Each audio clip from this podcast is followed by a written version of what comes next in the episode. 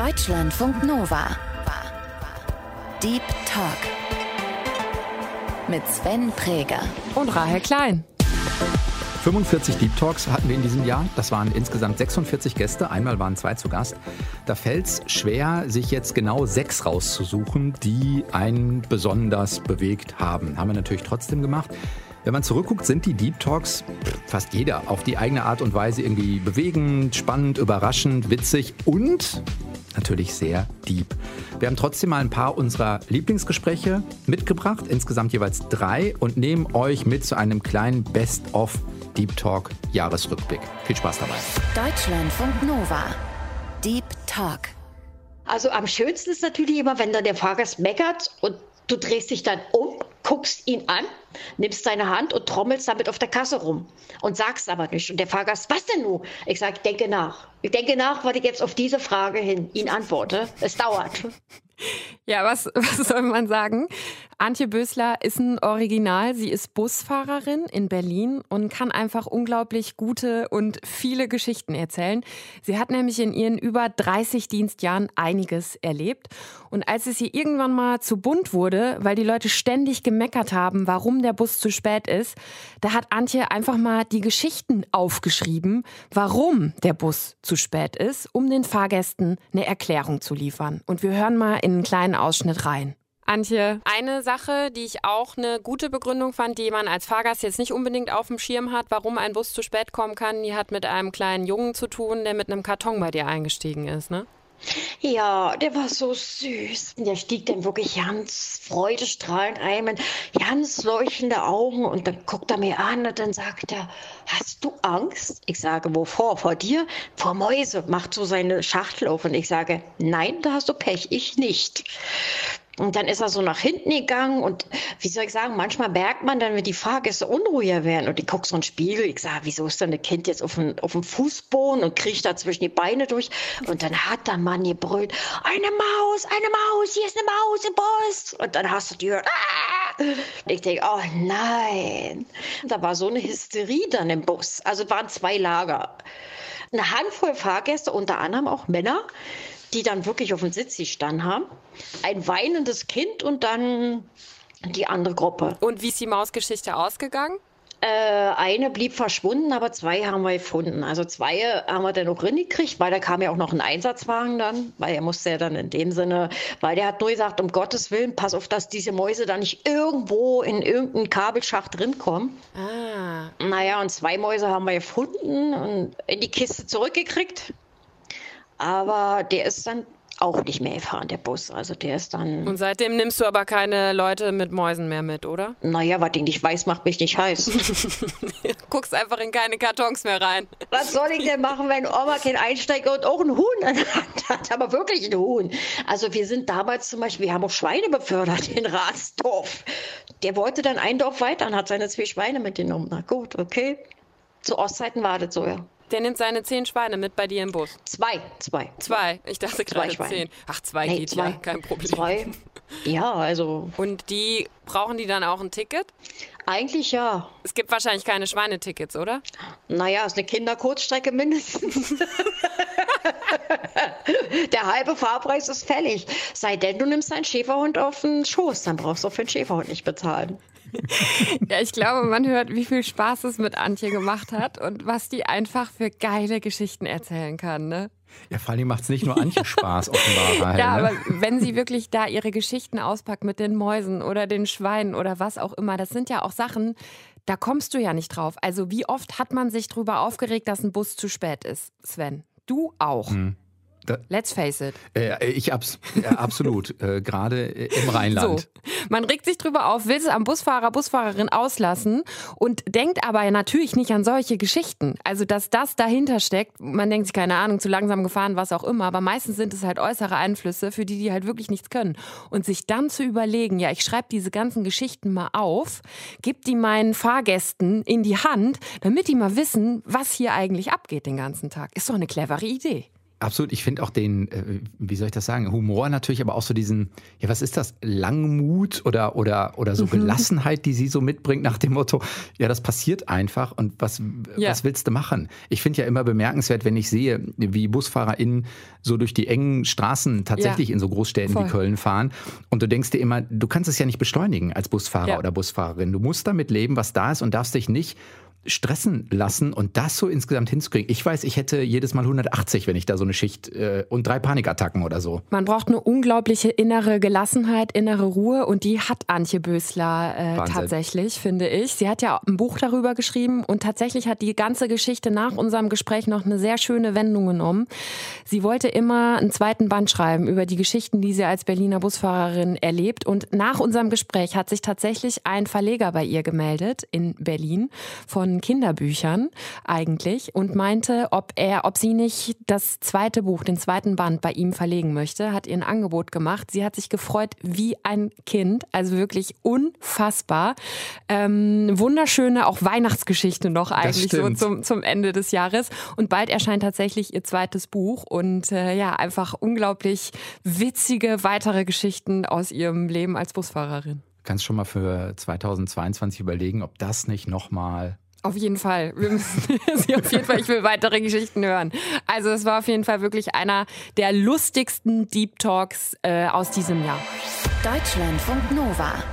Deep Talk. Auf den Datenbanken oder bei Castern, wenn ich mich vorgestellt habe, oder bei Regisseuren, da habe ich das nicht gesagt. Was Taisia Schumacher lange beim Casting oder in Datenbanken nicht gesagt hat, war, dass sie eine Romney mütterlicherseits ist. Taisia ist Schauspielerin. Sie hatte ihr Coming Out 2020 auf Social Media, also im vergangenen Jahr, und hat sich öffentlich als Romney positioniert, ohne zu wissen, ja, wie das die Schauspiel-Community denn dann aufgreifen würde. Um das übrigens zu markieren, dieses Coming Out, hat sie den Namen ihrer Urgroßmutter angenommen, eben Taisia. Sie war an einem Punkt in ihrem Leben, an dem sie nicht mehr anders konnte und wollte und das für sie auch ein Statement zu ihrer eigenen Identität war. Und zu der Debatte, zu der Frage nach der Identität, hören wir einen kleinen Ausschnitt. Wie wichtig ist dir denn deine Identität als Romney? Sehr wichtig. Ich identifiziere mich damit, seitdem ich denken kann. Es ist jetzt nicht so, dass ich irgendwann eines Morgens letztes Jahr aufgewacht bin und gesagt habe, oh, wer könnte ich heute sein, auch bin ich eine Romney. Ich identifiziere mich wirklich, seitdem ich äh, denken kann, eben weil ich in Russland in meine Roma-Familie hineingeboren worden bin. Die ersten wichtigen Jahre, die ein Baby, ein Kleinkind lernt, die war ich in Russland und ich habe einfach dort den ganzen Spirit so aufgesaugt, sage ich mal. Kannst du beschreiben, was diese Identität für dich ausmacht? Ähm, inwiefern genau meinst du das ausmacht? Also wo sozusagen sichtbar wird, dass das für dich eine Romni- ähm, oder Roma-Identität ausmacht, vielleicht im Unterschied zu vielleicht einer russischen Identität oder vielleicht ist das auch eine Mischung aus beidem oder so. Ja, also eine Mischung ist das definitiv, denn ähm, wir sind auf der ganzen Welt verteilt. Und natürlich wurde unsere Kultur auch durch das Land geprägt, in dem wir eben gelebt haben. Also wir sind zum Beispiel in Russland seit über 300 Jahren beheimatet. Ja? Sinti sind in Deutschland seit über 700 Jahren beheimatet. Was es ausmacht, also ganz klar der Familienzusammenhalt. Ja? Also der ist ganz groß geschrieben. Ich sage jetzt mal so, der war einfach auch zum Überleben notwendig. Ja? Wenn du von der Mehrheitsgesellschaft seit über 1000 Jahren irgendwie immer an den Rand der Gesellschaft gepresst wirst, dann hast du deinen Inner Circle und ähm, da hältst du zusammen, komme was wolle. Oder auch die Definition äh, von Familie, wo, wo hört sie auf? Ne? Also bei vielen ähm, deutschen Freunden, ne, für die hört Familie dann wirklich mit der Großmutter, dem Großvater auf. Oder die Cousine ist dann nur Cousine, wenn sie wirklich von von einer der Elternteile äh, die Tochter der äh, von der Schwester ist oder sowas. Ne? Bei uns ähm, ist die Cousine im dritten Grad immer noch Cousine. Und die ist nicht weniger nah dadurch, sondern genauso nah. Genauso, genauso. Ähm, und ich sag mal so, bei uns nochmal ganz extrem, weil väterlicherseits ist meine Familie ja, sind sogenannte Russlandsdeutsche. Ich finde diesen Begriff ein bisschen schwierig, sage ich mal, in dem Sinne, weil Russlands Deutsche ja keine Ethnie ist, sondern halt einfach Deutsche gewesen sind, die vor 300, 400 Jahren eben nach Russland emigriert sind und dort eben auch äh, Unterdrückung erfahren haben und dort der Zusammenhalt innerhalb der Familie halt auch ganz, ganz wichtig zum Überleben gewesen ist. Und deswegen ist nochmal das ganz ausgeprägt bei uns. Und ich glaube auch, wir sind einfach Kämpfer. Das ist tatsächlich ein Satz, der mir lange danach noch so im Kopf rumgespuckt ist. Wir sind einfach Kämpfer, weil ich erst gedacht habe, mein erster Impuls war sowas wie, das ist mutig, dass sie das tut, dass sie ihr Coming Out macht und damit nach draußen geht. Und dann habe ich aber gleichzeitig gedacht, das Tragische ist eigentlich, dass es diesen Mut braucht, damit nach draußen zu gehen. Also warum muss das mhm. ein, in Anführungszeichen Problem sein, wenn sie sagt, ja, ich bin mütterlicherseits äh, eine Romney und habe da eine Tradition und eine Identität und das ist wichtig für mich. Das hat es für mich eigentlich auch nochmal gezeigt, wie tragisch das eigentlich ist. Total. Und auch dieser Aspekt, also das und dann, dass sie sagt, der Familienzusammenhalt ist so groß, wo mhm. man auch erstmal denkt, ja, ist total schön und ist ja auch total schön.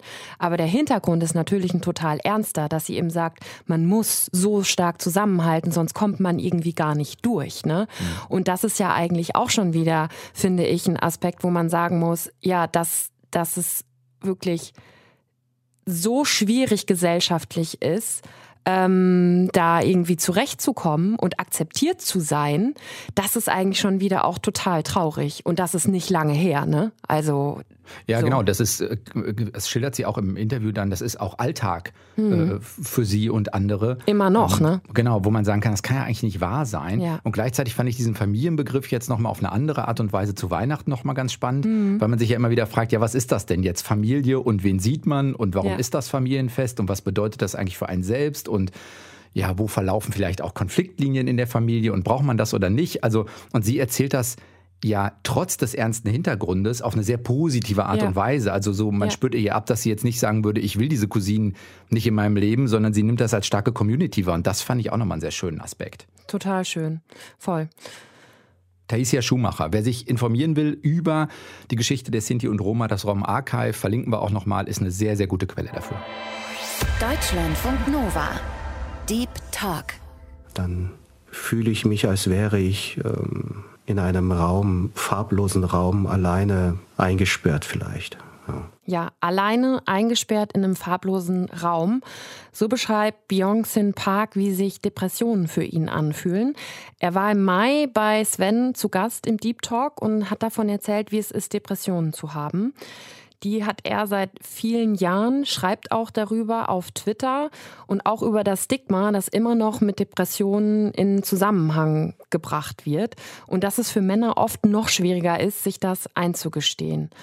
Er hat selbst lange nicht bemerkt, dass er Depressionen hat und brauchte auch einige Zeit, diese Diagnose auch zu akzeptieren. Und ich fand dieses Gespräch zwischen Sven und Byung-Sin Park sehr beeindruckend. Und deswegen hören wir noch mal einen Ausschnitt rein. Kannst du für dich irgendwie benennen, wann du das erste Mal gemerkt hast, dass du drohst, in so eine Depression abzurutschen? Also das passiert ja nicht von heute auf morgen. Das ist ja ein Prozess, der, der dauert, den man aber vielleicht in dem Moment gar nicht so richtig wahrnimmt, dass er passiert.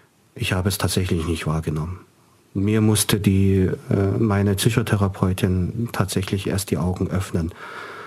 Ich habe lange Zeit nicht gemerkt, dass ich depressiv bin. Ich habe auch nicht wahrnehmen wollen, dass ich depressiv bin.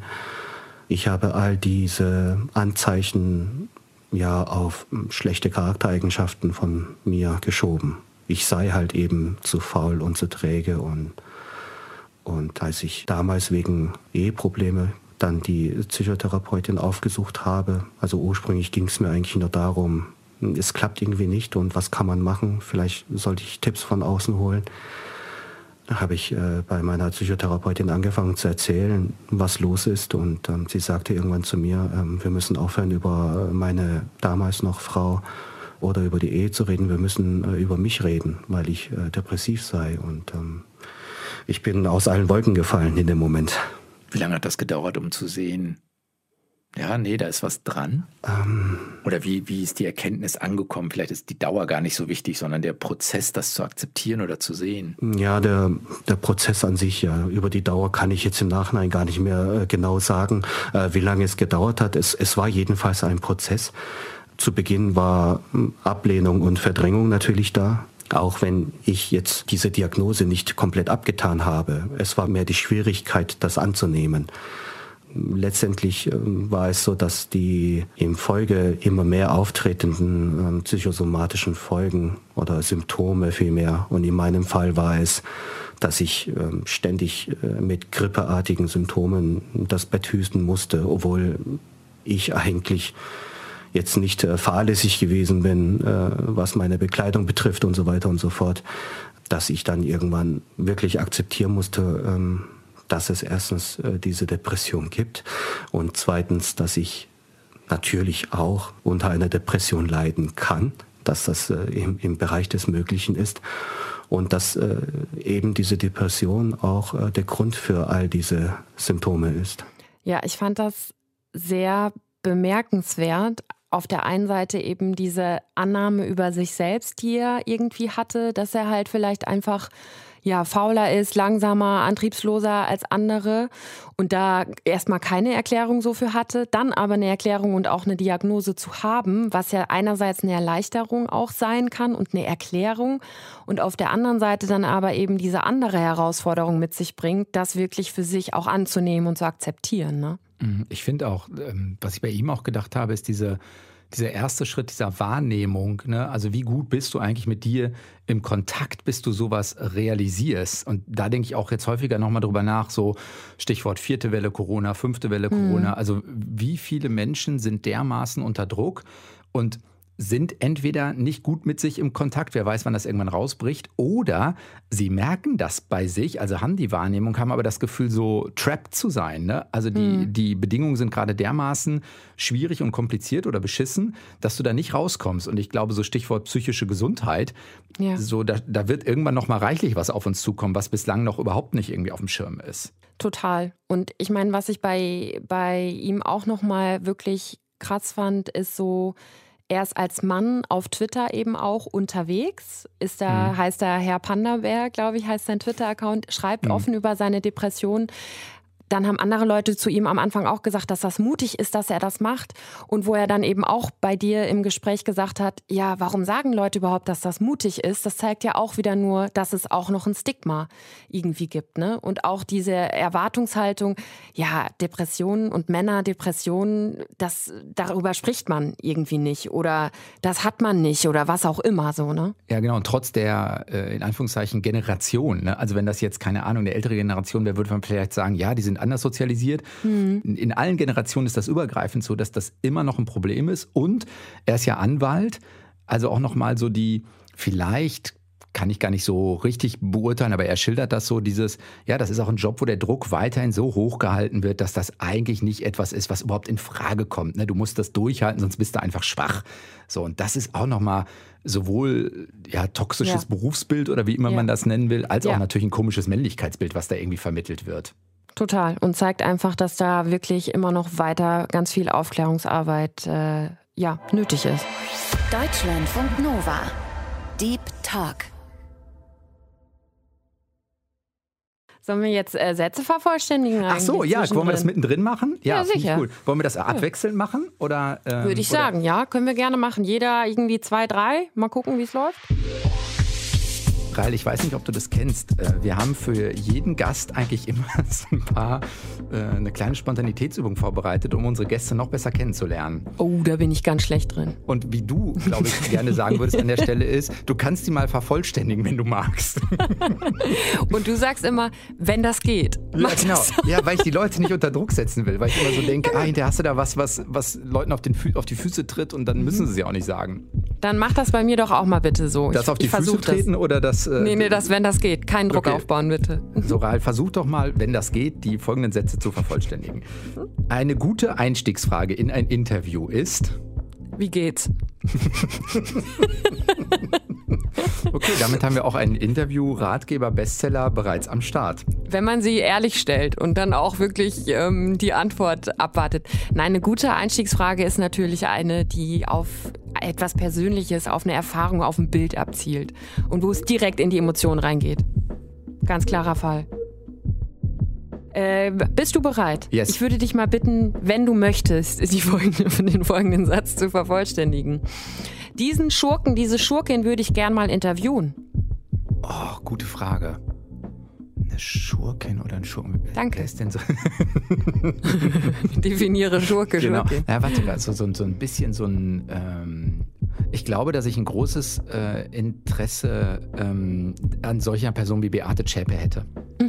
Okay. Weil ich glaube, ich wirklich ähm, die, diese Idee, ich will gar nicht die Täter in den Mittelpunkt stellen. Das ist ja immer ganz schwierig, ne? weil man den Tätern dann ganz viel Raum gibt, aber den Opfern nicht. Ähm, aber ich glaube, unter diesem Gesichtspunkt, alles ist Biografie. Also das hat ja Gründe in ihrem eigenen Leben, warum das passiert ist und warum sie so gehandelt hat. Das zu begreifen, wo die Knickpunkte sind, das fände ich schon sehr interessant.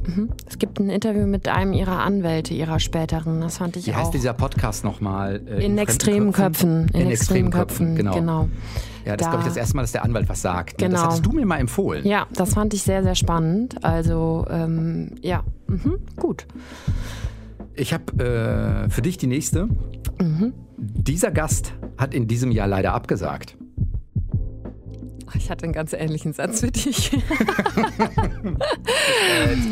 Dirk Nowitzki hat leider abgesagt. Da war ich sehr, sehr traurig. Äh, Den hatte ich angefragt und da hat sein Management gesagt, dass er noch nicht viel Podcast-Erfahrung hat und jetzt gerade auch nicht so. What? Ja, das, das meinten die, dass er das noch nicht so oft gemacht hat und so und jetzt gerade auch nicht so viel Zeit hat und dass ich mich aber später nochmal melden könnte. Und dann meinte ich so, ja, alles easy, klar, mache ich. Äh, Der Deep Talk wäre ein guter Einstieg für ihn, um weiter zu lernen, auch noch Podcast-Erfahrungen zu sammeln und Interview-Erfahrungen. Und äh, ich melde mich nochmal. Also ich habe die Hoffnung Geil. noch nicht aufgegeben. Finde ich gut. Mm, Ja, ich hatte auch für dich meine enttäuschendste Interviewabsage dieses Jahr war. Joan K. Rowling. Hat sie abgesagt? Ja, Oder hat sie sich einfach nicht beim- gemeldet? Genau, nee, wir haben, äh, wir haben da oder haben wir schon mal mehrmals drüber gesprochen und dann hatte ich irgendwann ihren Agenten mal angemailt. Der hat sehr schnell geantwortet, aber auch sehr eindeutig. und er hatte nicht argumentiert mit, dass Joan K. Rowling keine Podcast-Erfahrung hatte, sondern Mhm. klar. hat einfach so einen klassischen Zweizeiler geschrieben, irgendwie, nee, äh, macht sie gerade nicht. Hätte ich sehr interessant äh, gefunden, auch so Stichwort, ähm, was für einen feministischen Blick hat sie denn? Ist das äh, Transmenschen ausschließend? Äh, Gleichzeitig finde ich sie als Autorin aber auch interessant. Also da hätte ich ganz viele Interess Interessens- und Reibungspunkte gehabt bei ihr. Ne, waren Zweizeiler und war schnell erledigt. Ja, schade. Ja, die ist ja immer wieder auch in die Kritik geraten, vor allem Genau. auf Twitter und so. Das wäre natürlich spannend gewesen. Ja, genau, genau. Mich interessiert an anderen Menschen vor allem, Ihre Motivation und ihr Antrieb. Also warum sie Dinge machen. Weil man, finde ich, über das Warum jemand was macht, ganz, ganz viel erfährt. Also über die Person selber, über die Biografie, über Herausforderungen, über Schönes. Und die Frage nach diesem Warum, ähm, die ist nicht nur in der Sesamstraße irgendwie äh, eine gute Frage, sondern auch für uns. Und da erfährt man einfach, finde ich, ganz, ganz viel. Hast du jetzt gar nicht mit er- erwartet, ne, dass du so eine deeper Antwort bekommst jetzt? Ne? Doch, doch, doch. Ich habe gerade gerade sogar überlegt, ob ich sage, ich habe überlegt, was ich sagen würde und ich hätte es genauso äh, gesagt und dachte, jetzt halte ich mich mal zurück und sag's nicht, jetzt habe ich es doch gesagt. Gut, äh, halten wir das fest. Sehr Wir haben, diepe wir haben einen ähnlichen Interviewstil auch. Passt auch irgendwie zum Format. Ich habe noch eine für dich. In 2022 freue ich mich auf. Ah, dann muss ich das bei mir streichen, warte. Freue ich mich auf. Können wir schneiden, die Pause ein bisschen? Äh, Nein. wahrscheinlich. Nein. Genau, die lassen wir in der Länge wie bei allen Gästen auch immer, wenn ich auf was nicht komme. Äh, Freue ich mich auf, wenn Frühling wird, ehrlich gesagt. Jetzt ganz konkret gerade, ich bin nicht so ein Wintermensch. Also ich freue mich sehr darauf, wenn es wieder wärmer wird und Frühling wird. Äh, und egal wann dann, wie Corona dann gerade ist, man trotzdem irgendwie ein bisschen raus kann. Ich habe heute Morgen nochmal gedacht, wenn um halb neun die Sonne erst aufgeht, ne? Und man, man wacht so auf und es Mhm. ist einfach noch stockdunkel. ist einfach kein guter Zustand, finde ich. Deswegen kann ich das sehr gut nachvollziehen. Nee, nee. Auf Frühling. Deutschlandfunk Nova. Deep Talk. Ich glaube, das, was man sich tatsächlich unter Wasser nicht erlauben kann, ist, sich vorzustellen, das Ding geht gleich hoch. Weil dann wird man einfach nur nervös und kann seinen Job nicht mehr machen. diesen Job oder dieser Job, von dem Fabian Scharf hier spricht, ist es, Minen zu finden und unschädlich zu machen. Und weil das äh, an Land ja schon kompliziert genug ist, macht er das Ganze unter Wasser. Der ist Minentaucher bei der Bundeswehr. Vom Dienstgrad ist er Kapitänleutnant. Zumindest war er das, als er im Februar bei dir ähm, zu Gast war, Rahel. Und ich fand den Talk deshalb so, so spannend, weil es tatsächlich einen Einblick in eine Welt gegeben hat, die wir sonst ja mit an Sicherheit grenzender Wahrscheinlichkeit überhaupt nicht sehen oder wahrnehmen. Es zeigt einerseits, wie lang so auch Schatten von Weltkriegen sein können. Also was für Minen sind das eigentlich? Und was ich auch nochmal spannend fand, war dieser Einblick in, das geht nur, wenn man mental und körperlich extremst fit bzw. fokussiert ist. Und hier kommt mal ein Ausschnitt aus dem Interview von Rahl mit Fabian Schaff. Kommt man auch manchmal an den Punkt, dass man eine Mine nicht irgendwie wegtransportieren kann oder kontrolliert sprengen kann, sondern dass man die vor Ort wirklich entschärfen muss? Ähm, da muss man sagen, es gibt tatsächlich ja, man macht es heutzutage erstmal nicht. Man geht immer erstmal Safety First. Das heißt, die sicherste Variante ist eine kontrollierte Sprengung. Man würde auch, ich sag mal, keine Handentschärfung erstmal so vornehmen. Es gibt Mechanismen, wodurch man, ich sag mal, durch kleinere Sprengungen versucht eben die Mine zu öffnen, sodass eben Wasser in den ganzen elektrischen Kreislauf eben eindringen kann und man darüber sozusagen die Mine unschädlich macht. Das heißt, irgendwelche Batterien, die sind permanent mit Wasser in Kontakt, entladen sich, irgendwelche äh, Stromkreise gehen eben kaputt und und und. Das wäre so, ich sag mal, das, was man jetzt erstmal machen würde, um eine größtmögliche Sicherheit zu erzeugen. Mhm. Was sind das denn eigentlich für Minen, die dann da liegen? Also entweder im Flachwasser oder auch tiefer. Sind das alles Rückstände aus dem Ersten, Zweiten Weltkrieg oder woher kommen die? Ja, also das meiste, was wir tatsächlich in Nord- und Ostsee finden, sind äh, Rückstände aus dem Zweiten Weltkrieg. Wenn man jetzt teilweise sich aber mal jüngste Ergebnisse anguckt, dann ist es äh, tatsächlich auch so, dass neue Minen, ich sag mal, geworfen wurden, dass das aber bekannt gemacht wurde, um eben äh, ja, gewissen Spionageoperationen eben zuvorzukommen. Ne, dann sagt man, hey, wir haben hier was geworfen, seid vorsichtig. Ne, wenn ihr spionieren wollt, seid euch gewiss, da liegt was, was euch, ich sag mal, schaden könnte. Diese Ausbildung zum Minentaucher, die gilt ja als eine der härtesten innerhalb der Bundeswehr oder vielleicht auch die härteste, ich weiß es nicht genau. Was daran ist so hart an dieser Ausbildung? Ähm, das Harte letztlich an der Ausbildung ist, dass man äh, trotz der ganzen physischen Belastung psychisch immer noch gut funktionieren muss. Das heißt, man hat permanent, wird man, ich will nicht sagen von den Ausbildern drangsaliert, aber man wird doch sportlich ganz gut äh, gefordert ja, und muss trotzdem kognitiv äh, seine Aufgaben bewältigen können. Sei es unter Wasser irgendwelche Knoten noch hinbekommen, sei es eben, wie tauche ich richtig irgendwas an. Und das macht das Ganze eben so anspruchsvoll. Fand ich sehr beeindruckend. Diese Mischung aus, du musst körperlich wirklich extremst fit sein, um das überhaupt hinzukriegen. Und andererseits musst du einfach in so einer Drucksituation, die man sich ja existenzieller kaum vorstellen kann, also wahrscheinlich gibt es ein paar vergleichbare, aber musst du richtig funktionieren. Du darfst nicht anfangen, darüber zu grübeln oder so. War der im Vorgespräch weniger kontrolliert? Das wollte ich dich noch fragen, weil ich so, der wirkt ja sehr kontrolliert. Nicht schlimm, aber sehr, sehr bedacht vielleicht. Wir haben, wir haben tatsächlich gar kein Vorgespräch geführt ähm, sondern wir haben direkt, obwohl doch, ich habe, das Interessante bei ihm war, dass er mit der Pressesprecherin der Zuständigen und wir haben immer beide mit, ich habe immer mhm. mit beiden telefoniert und ich habe tatsächlich doch mit beiden ein Vorgespräch geführt, aber da waren die schon auch so und sie war auch dabei währenddessen, also ich meine, das wird wahrscheinlich auch noch zu der Atmosphäre mhm. beigetragen haben, aber ich glaube, dass der einfach durch und durch mhm. kontrolliert ist. Also in seinem, der muss so sein, in seinem gesamten Leben irgendwie auch, um diesem Druck standzuhalten.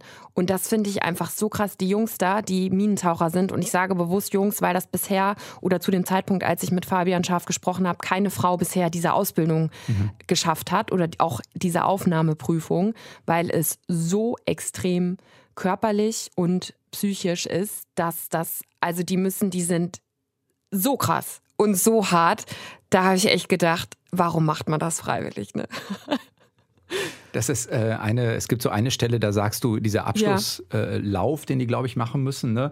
Und er antwortet so sinngemäß, naja, aber wenn du, das ist ja Abschlusslauf für die gesamte Ausbildung, wenn du da angekommen bist, mhm. dann scheiterst du einfach nicht daran. Und ich de denke so, als ich das höre, naja, aber was ist, wenn du nicht mehr kannst? Und er, er sagt einfach, nein, das mhm. ist in dem Moment, wenn du so weit gekommen bist, dann hast du die mentale Stärke, das durchzuziehen. Dann fokussierst du dermaßen Und wenn man das natürlich als Fähigkeit hat, auch so in dieses Jetzt reinzukommen, natürlich ist auch eine gewisse Leidensfähigkeit dahinter. Mhm. Ich will es auch gar nicht glorifizieren, weil man ja vielleicht auch nicht so sehr im Kontakt mit sich ist und so. Aber wahrscheinlich, wie du sagst, um diesen Job zu erledigen, musst du das beides mitbringen. Du musst mega mental fokussieren können und du musst natürlich mehr als jetzt nur eine gute Grundkonstitution. Das wird's nicht, äh, wird nicht ausreichen. Das muss, muss besser sein. Ja, und bei ihm hatte ich tatsächlich, ich habe den als ganz extrem reflektierten Menschen erlebt, der wirklich auch bei sich ist, so, ne? Und das nicht einfach so verdrängt, sondern der hat sich da schon Gedanken drum gemacht, aber der kann das so kontrollieren, fokussieren in den Momenten, wo das auch wichtig ist. Das fand ich sehr, sehr beeindruckend. Deutschlandfunk Nova. Deep Talk. Und am Ende hat man einfach das Gefühl, egal was man macht, dass man irgendwie anders ist als andere Menschen, dass man komisch ist und von einem, ich sehe ein bisschen anders aus, wird es plötzlich zu, ich bin total der Freak. Dieses Selbstbild hatte Ilka Brü eigentlich von ihrer Kindheit an, bis sie so Anfang 20 war. Ilka ist mit einer Nasenlippenspalte auf die Welt gekommen. Das heißt, ihr Gesicht sieht, ja, ich sag mal, anders aus. Also anders als die gängigen Schönheitsideale, kann man vielleicht sagen. Und das hat eben früher dazu geführt, dass sie sich sehr stark zurückgezogen hat und auch von sich selbst gedacht hat, sie ist anders, sie ist komisch, sie ist nicht liebenswert. Und dann hat Ilka aber einen unglaublichen Prozess durchgemacht und kann heute von sich sagen, sie liebt sich selbst und sie liebt sich so, wie sie ist. Und wie sich das heute anhört, wie sie auch über sich selbst spricht, da hören wir noch mal rein. Wie würdest du Selbstliebe definieren, auch für dich selber jetzt? Ich habe da immer so eine Definition, die ich total gerne benutze, weil der Selbstliebebegriff auch ganz oft aneckt, was ich auch verstehe. Mhm. Wenn man das hört, dann manche verwechseln tatsächlich sogar mit Selbstverliebtheit, so Narzissmus, das ist natürlich mhm. ganz anders gemeint. Aber selbst Selbstliebe klingt für viele sehr, ähm, das macht ihnen sehr viel Druck, dass sie denken, boah, mhm. ich äh, wäre ja froh, wenn ich mich überhaupt akzeptieren würde, wie soll ich mich denn gleich lieben? Und ja. da denke ich mir dann immer, das ist doch wie in einer Partnerschaft. Als Beispiel, ich liebe meinen Mann, aber ich liebe ganz bestimmt nicht jede Eigenschaft an meinem Mann.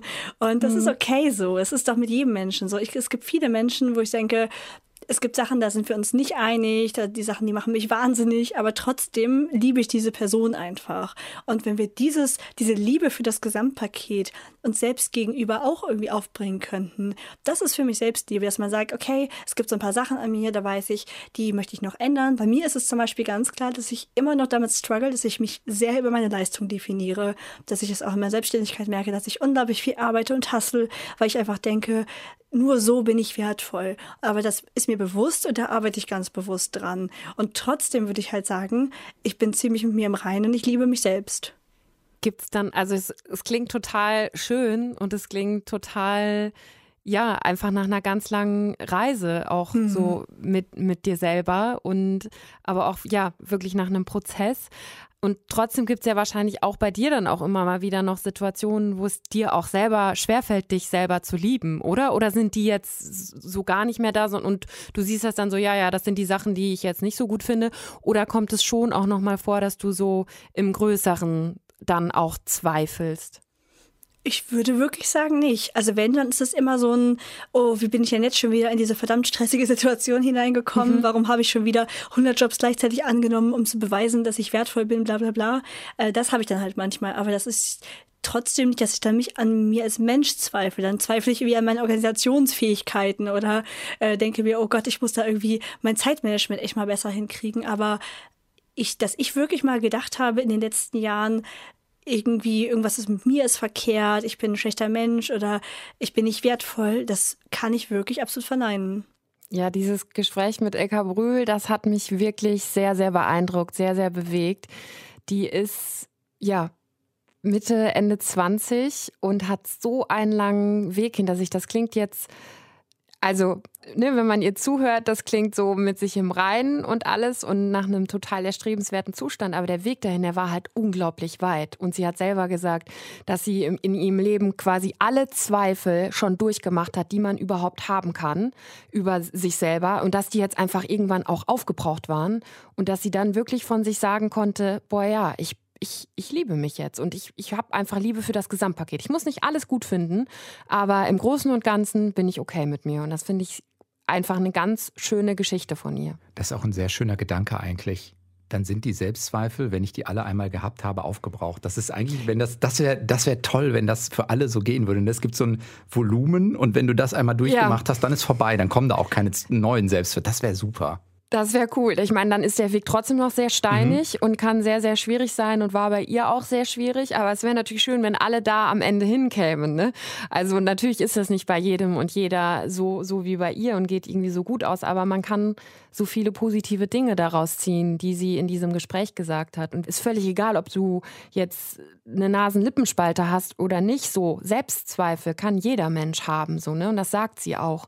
Ähm, und das war, mhm. also die hat ganz viele so Denkanstöße in mir gegeben, die ich wirklich einfach schön und ja, bemerkenswert fand. Deutschlandfunk Nova.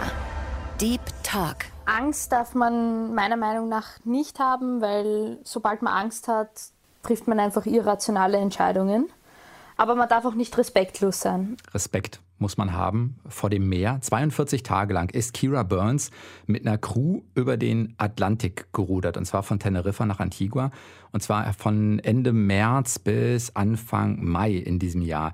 Kira ist äh, Studentin aus Wien, und wenn ich Crew sage, dann sind das insgesamt äh, zwölf Leute, und das war immer so aufgeteilt, dass sechs von denen gerudert haben und sechs sich ausgeruht haben.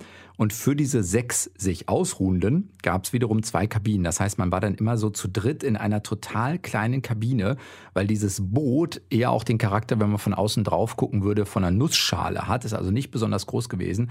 Und wie dieses Leben an Bord in den Kabinen ausgesehen hat, da gibt uns Kira jetzt nochmal einen kleinen Einblick. Und die Kabinen sind dann, keine Ahnung, mit Hängematten ausgestattet oder wirklich kleine Pritschen und die sind so im Hochbett oder nebeneinander oder wie sind die, weil muss ja platzsparend sein. Genau, also im Endeffekt, es gibt vier Schlafpositionen.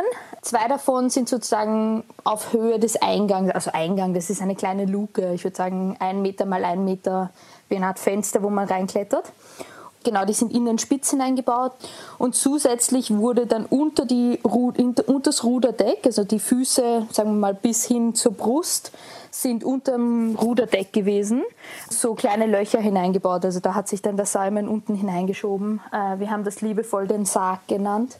Aber auch nichts für Platzangst, oder? Nein, da muss man schon auch die Enge gut aushalten. Ja. Und vor allem, man muss sich auch denken, die sind ziemlich klein, die Kabinen, also nicht sonderlich viel Platz, um da jetzt zu zweit zu liegen. Und zusätzlich kommt aber dazu, dass da sechs Leute ihren ganzen Graffel auch noch dort unterbringen müssen, also das ganze Zeug. Das heißt, das war dann oft so, dass wir hatten eine Railing oben an der Kabinendecke, um sich festzuhalten und da sind dann oft so die nassen Hosen, weil natürlich die Wellen draußen übertreten, gehangen und regelmäßig beim Schlafen tropft dann irgendwas äh, Seewasser auf einen herunter oder es fliegt ein Hut oder eine Sonnenbrille. Also es war wirklich sehr chaotisch. Wir haben unser Bestes gegeben, diese Kabinen strukturiert zu halten, aber in der Nacht, wenn man müde reinkommt, zieht man sein Zeug aus, geht ins Bett Zweieinhalb Stunden später wühlt man dann einfach wild umeinander, um seine Sachen wiederzufinden. Es war unmöglich, eine Ordnung zu halten. Das heißt aber auch, der ganze Biorhythmus geht ja total durcheinander. Wenn ihr sagt, also es sind eigentlich drei Stunden Pause, drei Stunden Rudern, ähm, mhm. plus genau wie du sagst, man kann ja dann nicht drei Stunden schlafen, sondern man braucht vielleicht auch ein paar Minuten, um runterzukommen und nachher, um sich wieder umzuziehen. Also der ganze Rhythmus geht ja total durcheinander, oder? Ja, also deshalb die, die erste Woche war ähm, für uns alle ganz, ganz schwierig. Also da gab es auch also Halluzinationen von allen. Ich glaube, so meine imposanteste war, dass ein Rolls-Royce neben mir im Wasser vorgefahren ist und ein Chauffeur so richtig in voller Montur ähm, die Tür geöffnet hat und mich gefragt hat, ob ich jetzt einsteigen möchte. Ich bin dann anscheinend nach rechts gekippt Richtung Wasser und nur durch dieses unterbewusste Fallen bin ich sozusagen aus dieser Halluzination rausgesprungen war dann halt wieder, war total verwirrt und wusste gar nicht, was passiert ist. Aber das passiert dann so im Halbschlaf oder bist du komplett wach, dass sowas passiert? Oder? Genau, also meine Erklärung, das mag jetzt keine wissenschaftliche Erklärung sein, ist im Endeffekt, dass man der Körper ist wach, der Körper bewegt sich, der Körper rudert, aber der Geist ist nicht wach, also man träumt. Für mich eine muss ich zugeben, der größten Abenteuergeschichten im Deep Talk in diesem Jahr. Also Einerseits, weil es für mich wirklich, ich glaube, das ist eine der, der Gespräche gewesen, die am weitesten außerhalb meiner Komfortzone waren. Also bei dem Minentaucher weiß ich, das, das könnte ich nicht. So irgendwie würde ich nicht äh, physisch oder psychisch wahrscheinlich nicht hinkriegen. Hier könnte man ja noch sagen, ja, man muss sich so Ziele setzen, weiß ich aber auch, hätte ich sowas von keine Lust drauf. Mit zwölf Leuten auf einem kleinen Boot und dann 42 Tage und du kannst den Leuten nicht ausweichen und so. Für mich eine ganz furchtbare Vorstellung. und für Kira war das, glaube ich, eher so, das sagt sie irgendwo auch im Gespräch, das ist so ein Freiheitsgedanke. Ne? Ich sitze da auf dem Meer, das ist so ein offenes Boot, nur die Kabinen sind an den Seiten überdacht. Aber das, wo die rudern müssen, das Teil, das ist offen. Ähm, äh, für mich eine ganz, mhm. ganz furchtbare Vorstellung. Aber ein großes Abenteuer. Großes Abenteuer. Ich würde es auch eher nicht machen, aber was ich schon auch wunderschön fand, wie sie geschildert hat, wie du nachts auf dem offenen Meer die Sterne siehst. Ne? Also das muss so wunderschön sein und alles muss mhm. glitzern, oben, unten und unendliche Weiten. Also das würde ich schon gerne mal erleben. Da habe ich sie ein bisschen drum äh, beneidet. Mhm. Also fand ich auch eine sehr, sehr gute Abenteuergeschichte. Deutschlandfunk Nova. Ja, das war unser Best-of Deep Talk 2021. Alle Gespräche findet ihr natürlich in voller Länge in unserem Deep Talk Podcast. Und wir freuen uns auf ganz viele neue, spannende Einblicke in 2022. Passt gut auf euch auf, bleibt gesund. Bis ganz bald. Tschö. Deutschlandfunk Nova. Deep Talk. Jeden Mittwoch neu. Auf deutschlandfunknova.de und überall, wo es Podcasts gibt. Deine Podcasts.